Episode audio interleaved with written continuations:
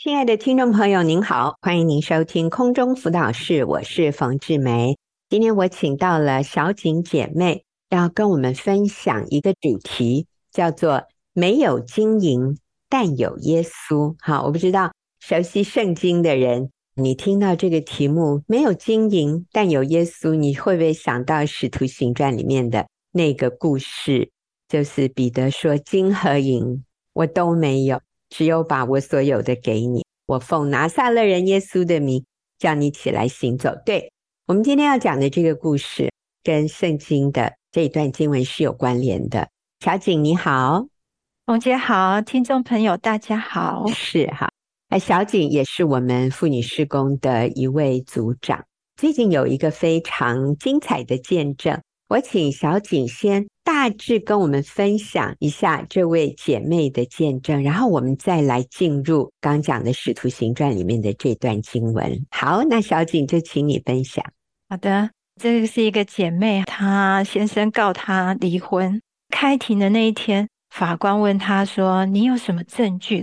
她回答：“我只有爱的证据。”姐妹写了一百个爱先生的理由和一百个爱先生的特质。法官好奇的看他写的笔记，并在庭后直接跟姐妹说：“回去和先生修复关系吧。” 今年四月的时候，他又收到了法院的传票。临近出庭的日子，圣灵带着他读大卫战胜歌利亚的故事，神带着他学习大卫的勇敢。组长也鼓励他珍惜和先生见面的机会，他就参考了大卫的出战装备。大卫出战的时候，囊袋里只有机旋和石头，没有刀。他拒绝了扫罗的战衣铠甲，就是盔甲。他说：“那他的机旋是什么呢？他的机旋就是爱先生的心，温柔坚定不离婚的态度。那石头是什么呢？就是这几年持续表达爱的简讯和家书了。这一次裴先生出庭的是一男一女两位律师，阵势很大。”我把律师看成是先生请来的朋友，还主动握手示意。对方虽然不情愿，也为难的跟我握了手。正式开庭前要确认证据，我看到先生和律师有备而来。到我这边的时候呢，姐妹她说我没有法律的证据，我只有爱的证据。那个女律师居然笑了起来，针对先生和律师对我的指控。特别是我的爱的家书，他说对他造成了负面的影响，那我就立刻道歉。这次是法官笑了。总之，我不放弃任何一个表达爱的机会。当讲到财产分割的时候，律师为先生极力争取，而我的回答是：丈夫是一家之主，他说多少我都尊重。法官实在看不下去了，大声提醒我：“你连律师都没有，不为自己争取吗？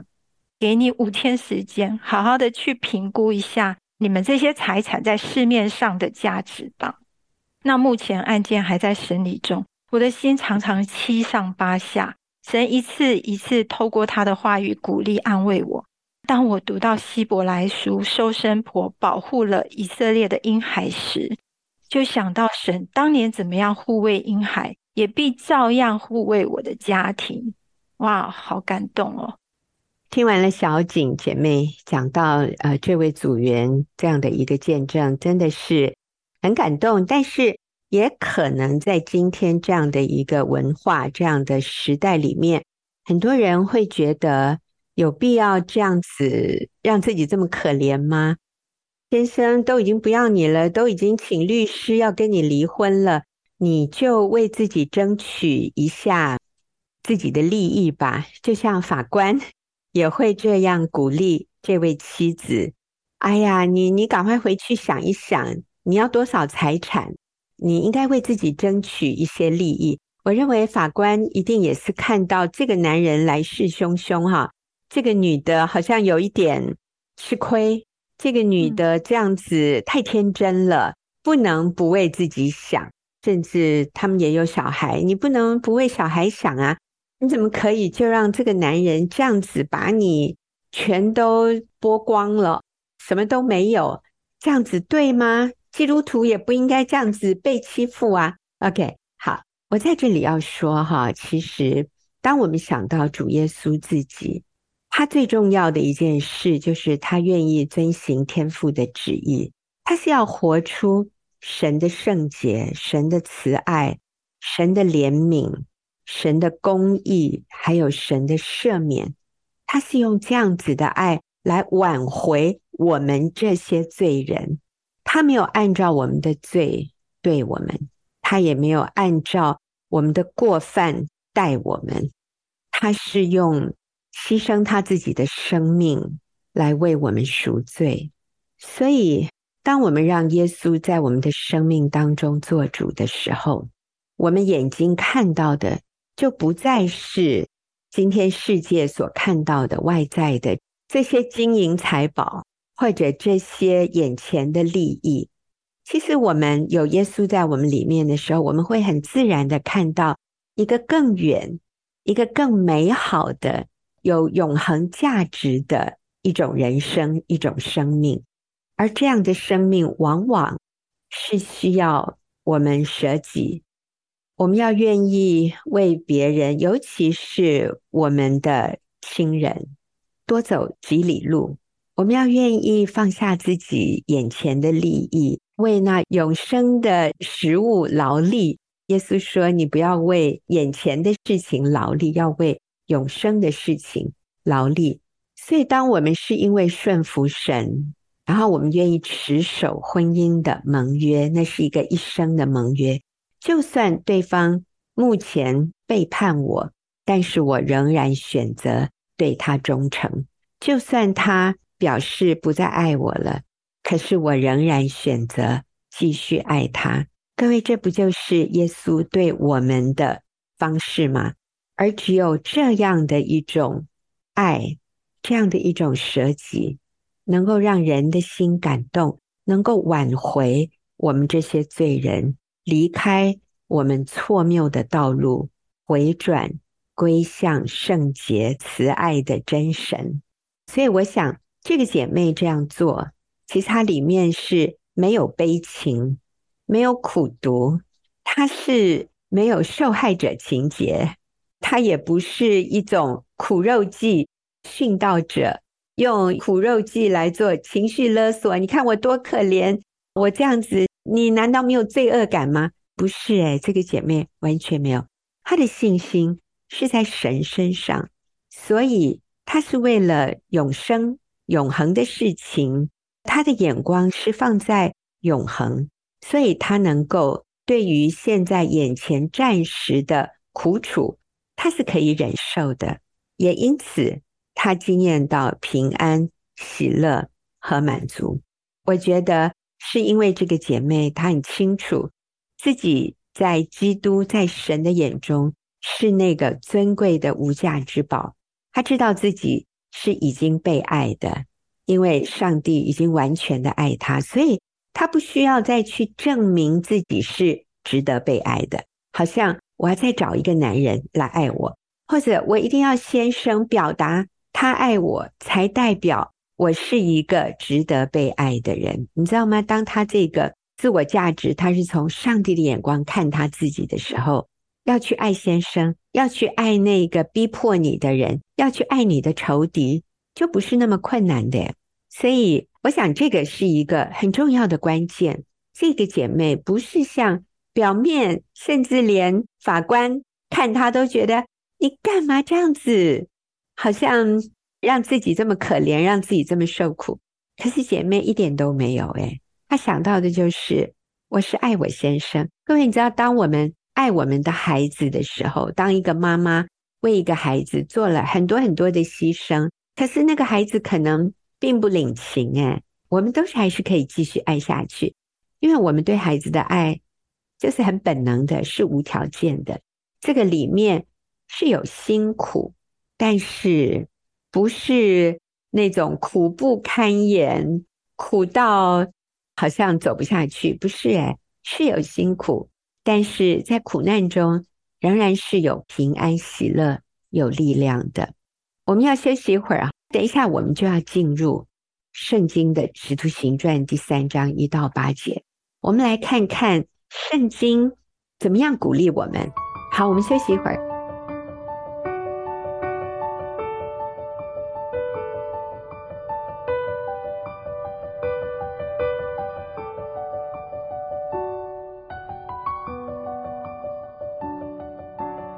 我们今天请到的是小景姐妹，跟我们分享一个题目是“没有金银，但有耶稣”。其实这也是从《使徒行传》第三章一到八节这段经文里面的一个重点。那我就来先读给各位听。伸出祷告的时候，彼得、约翰上圣殿去，有一个人生来是瘸腿的，天天被人抬来，放在殿的一个门口。那门名叫美门，就是要求进殿的人周济。他看见彼得、约翰将要进殿。就求他们周济。彼得、约翰定睛看他。彼得说：“你看我们。”那人就留意看他们，指望得着什么？彼得说：“金银我都没有，只把我所有的给你。我奉拿撒勒人耶稣基督的名，叫你起来行走。”于是拉着他的右手扶他起来，他的脚和踝子骨立刻健壮了，就跳起来站着。又行走，同他们进了殿，走着跳着赞美神。好，那我就要请小景，呃，小景，你认为这段经文跟刚才你讲的那一个见证有什么关联？然后你从这个当中又看到什么真理？嗯，我从这段经文我看到姐妹哈，它里面的焦点真的就是。不是这外在世界所给他的利益，他里面充满的就是耶稣的爱，所以他在考验来的时候，他眼睛所专注的是耶稣的爱，所以他能够讲出他没有别的证据，他只有爱的证据。这句话实在一直非常的激励我，他只有爱的证据，就好像那个法官，甚至律师，甚至。搞不好，姐妹的先生都在想，爱有什么用啊？你看，爱你的人最后也会不爱你，还是经营，还是财富，还是钱比较实在？所以，你为自己争取一点财富吧，为自己争取一点钱吧，这才是真幸福。可是，就像在那个圣殿门口的这个瘸子，嗯、他认为。你们就给我一点钱吧，施舍一点钱给我。可是其实钱对他用处是很短暂的，他真正需要的是什么？是得医治，起来行走。所以彼得、约翰给他的是他最需要的耶稣，因为是耶稣，耶稣的名医治了他。这位瘸子，他以为他需要的是金银财宝。可是彼得、约翰却给了他他最需要的，就像我们这位姐妹，她要争取的不是财产多少，什么市值、市面价值是多少，她很清楚那个不是最重要的东西。对，甚至我要打赢这个官司也不是最重要的东西，所以很容易我们会不知不觉的像这个瘸子一样，在美门口。祈求的是不是上帝要给我的？要错了，真的，我要的跟上帝要给我的其实是有很大的差别的，差距很大。嗯，那我也是从这个瘸子的祈求，我看到的是他以为他只要解决眼前的问题、短暂的需要就好了，我只要今天能够有钱生活就好了。可是主的心意不是。只要解决眼前的问题，常常我自己也在这个眼前的问题里面觉得，哎呀，假如没有这个事情就好了。例如我的先生外遇离家十八年，我常常会想，哎呀，他如果回来就好了。说真的，我自己也帮助很多是先生外遇，等候先生回家的妻子，其实很诚实的。我们心里面最心心念念的一件事，就是先生回来吧。先生什么时候回家？我觉得这是我们爱他，我们希望他回家。可是我常常也看到姐妹当先生要回来的时候很紧张，她说我还没有预备好这样。那其实我们在祈求的，我们以为我们所祈求的经营能够解决我们的问题，可是事实上这只能解决暂时的问题、短暂的需要。但是主要改变的是我们的生命，它要使我们能够起来行走，就像那个瘸子，他后来得了医治，他能够起来跳跃行走，赞美神。今天我看到这个经文的时候，神就提醒我有一个全新的眼光啊！我如果再把我自己的焦点放在先生什么时候回家，怎么十八年了还没有回家？其实我很像在门门口祈求周济的瘸子一样，我不知道什么是更好的，我只在乎眼前的需要。哎呀，我觉得这个经文给我很大的感动和提醒，就是突然间哈，我的焦点就不再是。先生回不回家了？因为这跟神要给我的真的是差太多。我要丢弃，我要丢弃这个 焦虑，我要起来赞美神。我要在每一天神所给我的丰盛里面，他要带我进入他的命定，他要让我明白他的旨意，他要使我活出生命的价值。哇，我觉得他有更丰盛的工作，我干嘛还在门门口继续待着？然后祈求那几个铜板，哇，我觉得真的好神奇哦！那个瘸腿四十年哦，我觉得瘸腿四十年不是问题，等候先生多久也不是问题。我觉得重要的是，当你在这件事情这么久了之后，神透过这件事情恢复了你的生命，医治了你，哇，这个苦难变成见证神的奇妙。在等候的过程哦，可能焦点都是在祈求周济钱财，焦点都是在先生什么时候回家。可是感谢神，没有仅仅满足我们所求的，而是带我们按照他的旨意，在我们生命当中做奇妙的工作。嗯，其实小景带着孩子，孩子现在也慢慢都长大了。小景的孩子里面是健康的，对爸爸。是正面的，对爸爸不是苦读仇恨的。呃，小景的孩子目前有很好的工作，在读书的孩子也在很好的 学校。当然，我们不是看成绩来定是否成功哈，但是我们看到小景的小孩是会为自己负责，是愿意顺服妈妈，愿意跟妈妈一起。包容爸爸，愿意等候爸爸回来。我觉得最让妈妈放心的就是这几个孩子都能够为自己的人生负责。他们是愿意被神使用，他们是清楚人生的目标方向，很认真，很有自我约束能力的，在我们社会上是很好的青年人的典范。所以你看哈，我们不是说。啊！我要等先生回来了，我才来好好过日子。哇，那变成你先生是你的神了？不是诶，耶稣是我的主，是我的神。所以，就算我生命中有一个缺口，我生命中有一个不完美的情况，但是我仍然能够在一个不完美的情况里面遵行神的旨意。我可以把小孩子。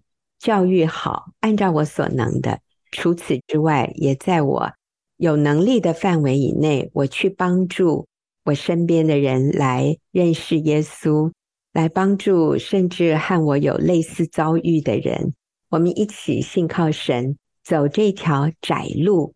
因为我真的要说，离婚然后再找一个爱你的人，这个是说起来很简单，可是。在现实生活里面，不会是更好的，因为那个人际关系就变得更复杂。然后我们的孩子，我觉得会受更大的创伤，因为如果妈妈再婚再嫁，那个孩子就觉得这个家好像已经不是他的家了，因为这个家里面有另外一个男人在这里做一家之主。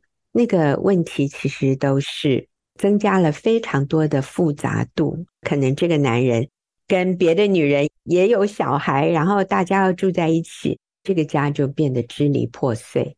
但是如果妈妈愿意守住这个家，表面上看起来是辛苦，但是我真的要说，二婚就不辛苦吗？可能更辛苦啊。二婚对你的孩子就更好吗？我认为更不容易。所以就是一夫一妻，一生一世。我们对婚姻盟约的认定就是至死不离。我觉得这是一个单纯，看起来是一条窄路。可是，在这个过程里面，我们的心情是平安稳定的。我想，小景，你自己走在这样的一条路上，你的看法是什么？我觉得现在哦，我好像重担已经脱落了，就是等候，怎么等候先生看不到一个尽头，然后怎么这么可怜的那种重担。就是那个心酸哦，已经脱落了。就算我一直在这里等候，我觉得这个等候的本身就是一个价值。就是上帝让我向我先生表示说：“你就是这么无价，就是你值得我一生守候这样看重的配偶。”继续的等候，就像上帝没有放弃我一样。我觉得在等候的过程里面。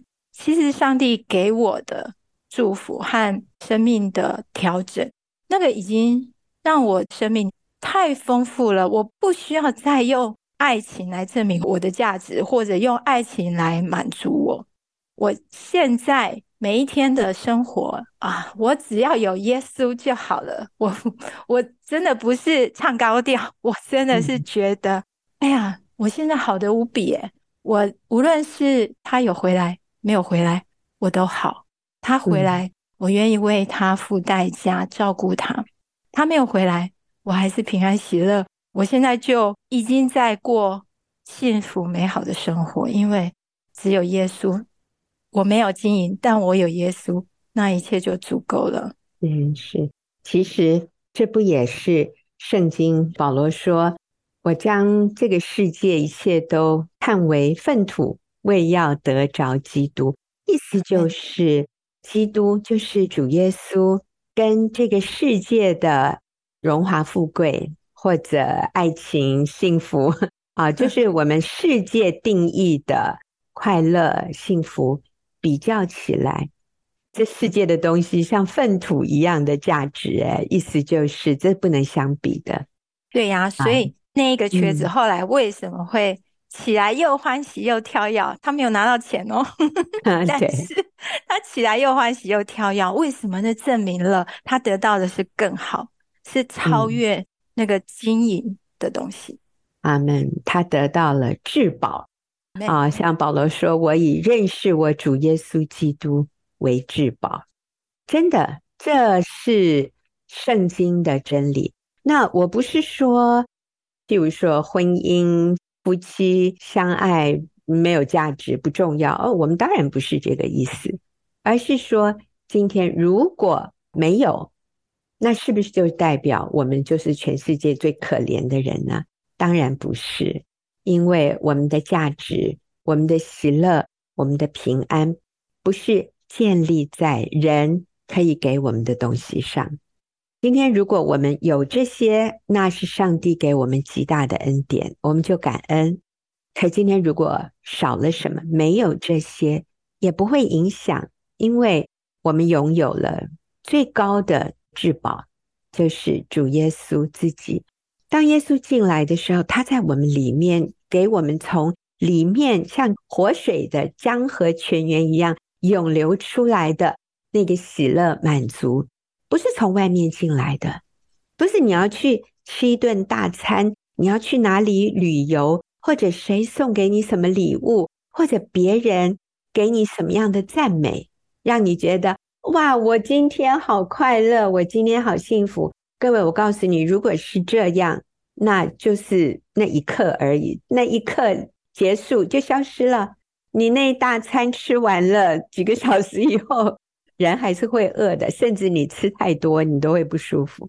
或者是人称赞你、表扬你，人说你多伟大，你是很开心啦。可是过一下你有压力耶，因为你会想，那我下一次如果表现没有这么好，那怎么办？你知道吗？那些都是短暂的。当我们认识耶稣的时候，我们知道我们是完全被爱、被了解、被接纳，我是完全被赦免。然后上帝看我为宝为尊，他看我是尊贵宝贵的。当我确认神是这样看我，那也不是因为我做得够好哦。他为什么可以这样看我？因为我就是他的孩子。各位，就像我们看我们的孩子，我们就好爱他们。我们爱他们，不论他们怎么样，我们就是这样爱，就像天父爱我们一样。所以你要知道，上帝是这样爱你，他也知道你有你的缺点，你犯的罪，所以他才差耶稣来到世界上为我们的罪而死。耶稣从死里复活，就赐给我们新的生命。如果我们愿意来信靠他，来认识他，我们就有永生。好，我们休息一会儿，等下要跟小景继续来看听众朋友的问题。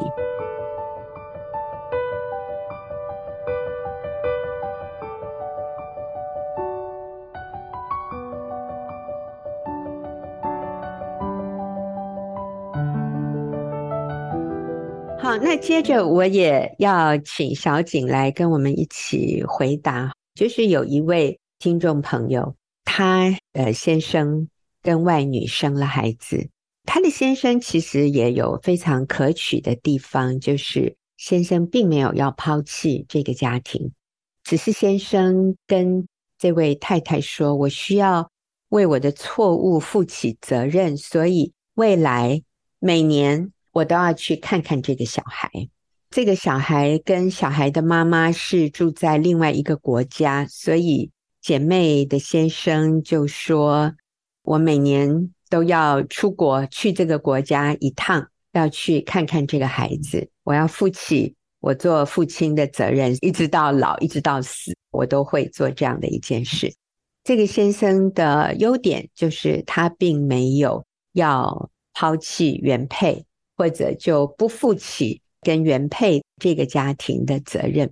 所以这个姐妹就问他说：“我其实非常感谢我的先生。”只是我一想到说，我未来的这一生，每年我先生都要去看那个小孩，还有跟那个小孩的妈妈相处。他说，当我一想到这个，我就过不去。我就在想，我能受得了吗？我觉得我会受不了哎。所以小景，那你想你会怎么来鼓励这位姐妹呢？嗯，姐妹，你真的很棒，你好愿意。跟先生一起去面对他生命里面的破口，你好棒哦！包括现在要去面对外面生的小孩，你都很愿意，所以你觉得困难。其实上帝会帮助我们，因为我们一想到未来，其实我们都会有担忧，每一个人都一样。未来不知道如何，但是我们要紧紧抓住神，而不是紧紧抓住忧虑。嗯。那我觉得，从另外一个角度，你想想，你先生真的很好，他很清楚，他不要外面的关系，他认为那是错的，还要感谢主啊，他认为那是错的，你是对的，那绝对是正确的，他很对，很对。但是我们面对这个忧虑，我们要如何处理？我想，如果先生愿意跟你一起去面对，比如说他一年看一次小孩，你也可以呃一起。去面对，那焦点就是我们在关心小孩。我觉得陪伴先生一起去承担这个错误所带来的后果，或者说先生愿意用汇款的方式，或者是去照顾孩子，不要跟对方有这么密切的接触，我想也是一个保护。不管如何，也许先生。就是他执意要自己去，好，没关系。那我们来面对我们自己的担忧。那我举一个例子，我自己曾经就是先生离开之后，我其实最害怕的一件事情就是，我常常带孩子出去风景区啊，我最怕的一件事就是看到那个情侣啊抱在一起。那我最担心的一件事情就是，万一我看到的是不该看到的人 抱在一起，就是先生和外女。嗯、那我觉得我没有办法去面对和接受，尤其是我自己带着三个年幼的孩子，其实非常辛苦。然后要去面对那个场面，我就觉得我没有把握我可以很健康。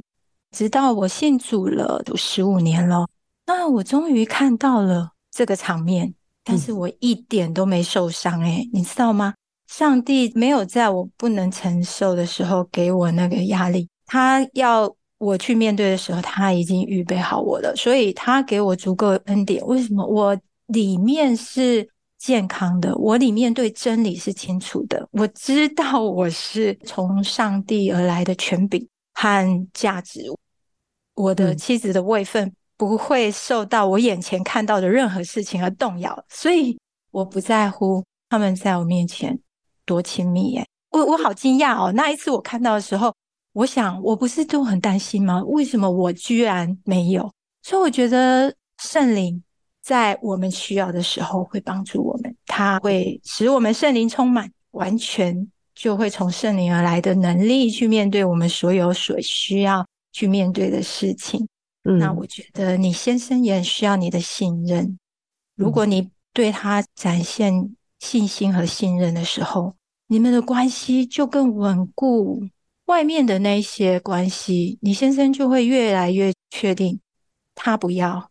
是耶稣说：“不要为明天忧虑，因为明天自有明天的忧虑。一天的难处，一天当就够了。”耶稣知道我们会为明天忧虑，这个是 非常普遍，这是非常正常的事。我们都会为明天忧虑。我们不只为明天忧虑，我们为明年忧虑。我在想，姐妹为她一辈子都在忧虑，对她想：哇，我要一辈子这样下去，我怕我承受不了。是会有这样的忧虑，其实是非常正常的。耶稣知道这是我们的难处，所以他说：“不要为明天忧虑，因为明天自有明天的忧虑。”所以这个意思是我们每一天都会有每一天忧虑的那个分量。耶稣说：“一天的难处，一天当就够了。”所以目前上帝给我们的能力只能担当今天的忧虑，所以他给我们今天的吗哪。那个吗哪就是你今天需要的粮食，或者你今天需要的力量。上帝给我们今天的吗哪，就是为了担负今天的忧虑就够了。那你今天是可以承受的，对不对，姐妹？你到目前走得很好，过得很好，那是因为你今天得到了上帝给你的吗哪。所以吗哪就是只够一天，隔天就坏了，就臭了。明天要拿新的吗哪，所以你就要知道，明天如果有什么困难，上帝当下明天在你需要的时候，他就会赐给你你需要的力量。你今天不用担心明天，姐妹，我不是只在对你讲，或者对小景讲，我也在对我自己讲，因为我也非常容易就落入为明天忧虑，所以这是很重要的一件事。圣经也说他是。天天背负我们重担的主，所以不仅仅是他会赐下吗哪，他还天天背负我们的重担。但是请记得，他今天就背负我们今天的重担呢。主耶稣今天不会背负我们明天的重担，因为明天还没到，所以他要我们对他有信心，他要我们将忧虑卸给他。他说：“劳苦重担的到我这里来，我就使你得安息。”你现在有忧虑，你就现在来到主面前说：“主啊，我把这个重担交给你，这样就好了。”请记得，一天的难处，一天当就够了。你今天想要去担起明天的担子吗？耶稣摇头哦。耶稣说：“没有，没有，我没有要你这样做。你今天做得很好，这样就好了。然后你要对主有信心，明天他自然会给我们。”我们需要的吗哪。好，我今天好，谢谢小景，谢谢小景跟我们分享那位宝贵姐妹的见证，也谢谢这位姐妹提问。我们休息一会儿，我们接着要请秀敏再来帮我们回答一题问题。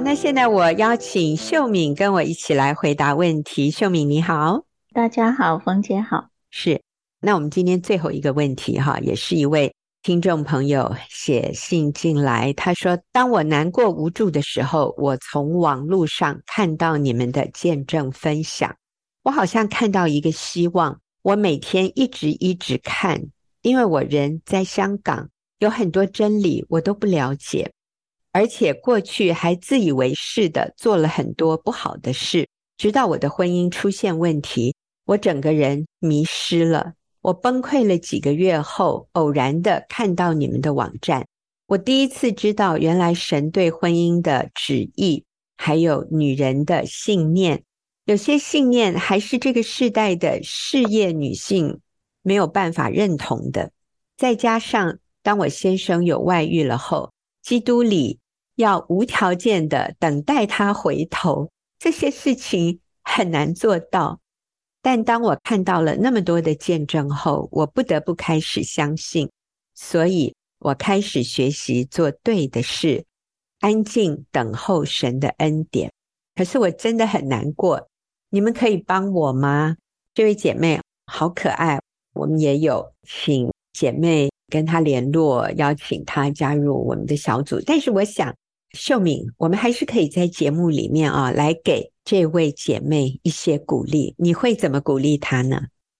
啊，我觉得她是一个一个非常柔软、非常单纯，心里面向着神是非常单纯，嗯、所以她一看到这些见证，其实她是认同，她是。就像她讲的，看到一个希望这样子，我觉得她里面是带着希望的心。我想他就是找到一个盼望。我觉得他好棒，他很单纯。我觉得是他里面的心，虽然他说他之前不认识神，可是我觉得他里面的心是柔软谦卑，而且是单纯的。所以当真理进来的时候，他立刻明白，他立刻。看到一个盼望这样子，而且我觉得他就一直看，一直看，就像一个人找到一个宝贝一样这样，然后他就会非常的珍惜它，非常的一直想要去观赏它，去收藏它这样子啊。所以我觉得他的心好棒。那我想一开始，当我们发现先生就是有这样的外遇的情况的时候。一定会非常的痛苦。我觉得那个如果不痛苦，我才会觉得有点怀疑，这个是不是夫妻关系的？那我觉得那个痛苦是非常正常。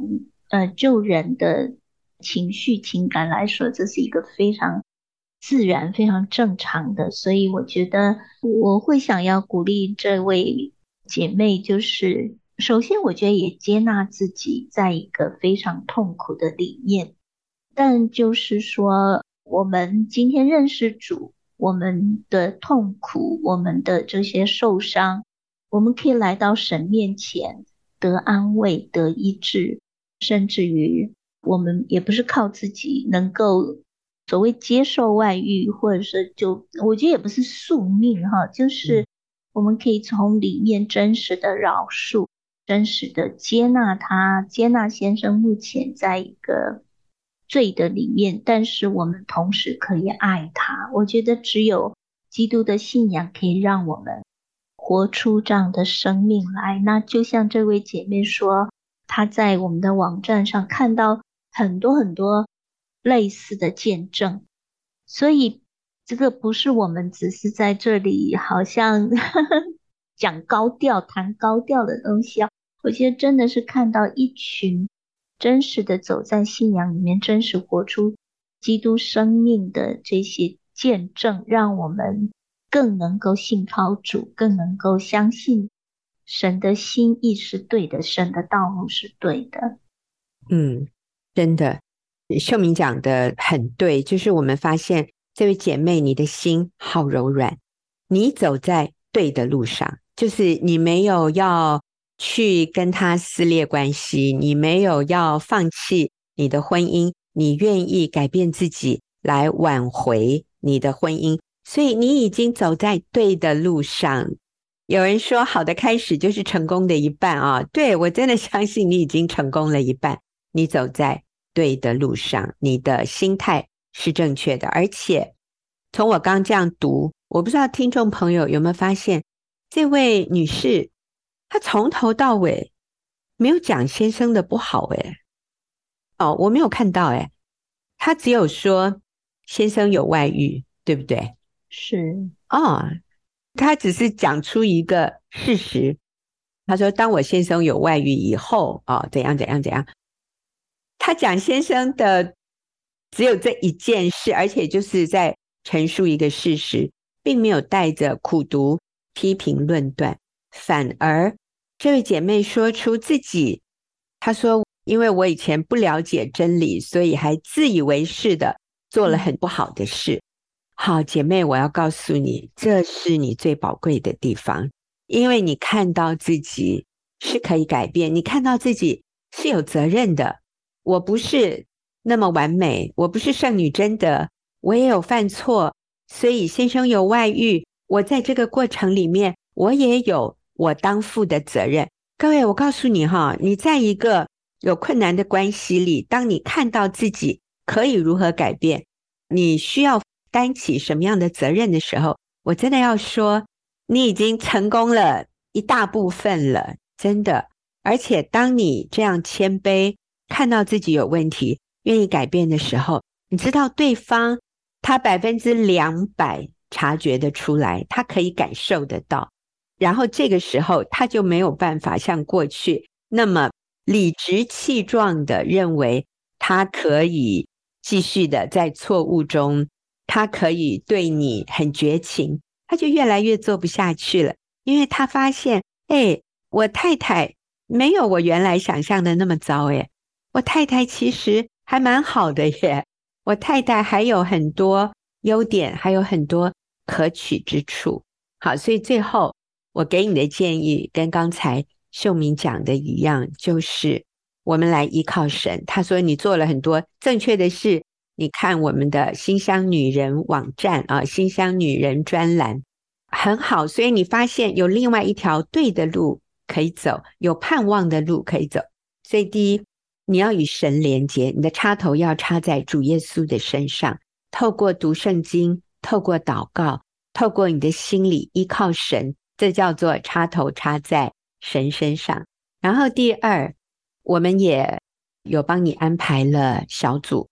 网络小组，那你按时候尽量安排时间参加小组，跟和你一样有类似遭遇的姐妹彼此鼓励，走在这条对的路上，你就会发现，虽然困难，虽然辛苦，甚至你说很难过、很痛苦，但是有别的人跟你一起走，你发现好像就没有那么沉重，没有那么困难。甚至你可能会听到比你情况更严重的姐妹的时候，你都还能对他们说一些鼓励的话，你就发现其实上帝是可以使用你去帮助别人的。